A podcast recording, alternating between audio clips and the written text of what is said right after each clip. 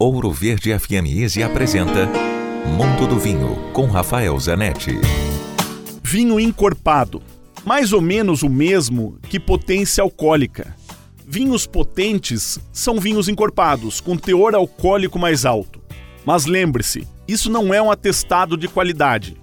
Durante muito tempo pensou-se que vinhos com teor alcoólico mais alto seriam os melhores. Essa relação direta não existe. Normalmente, os Malbecs argentinos são vinhos alcoólicos, ou seja, são vinhos encorpados. Dúvidas ou mais informações, pode escrever para mim, rafael com ph, arroba grupovino.com. Se beber, não dirija. Quer ouvir este e outros quadros exclusivos?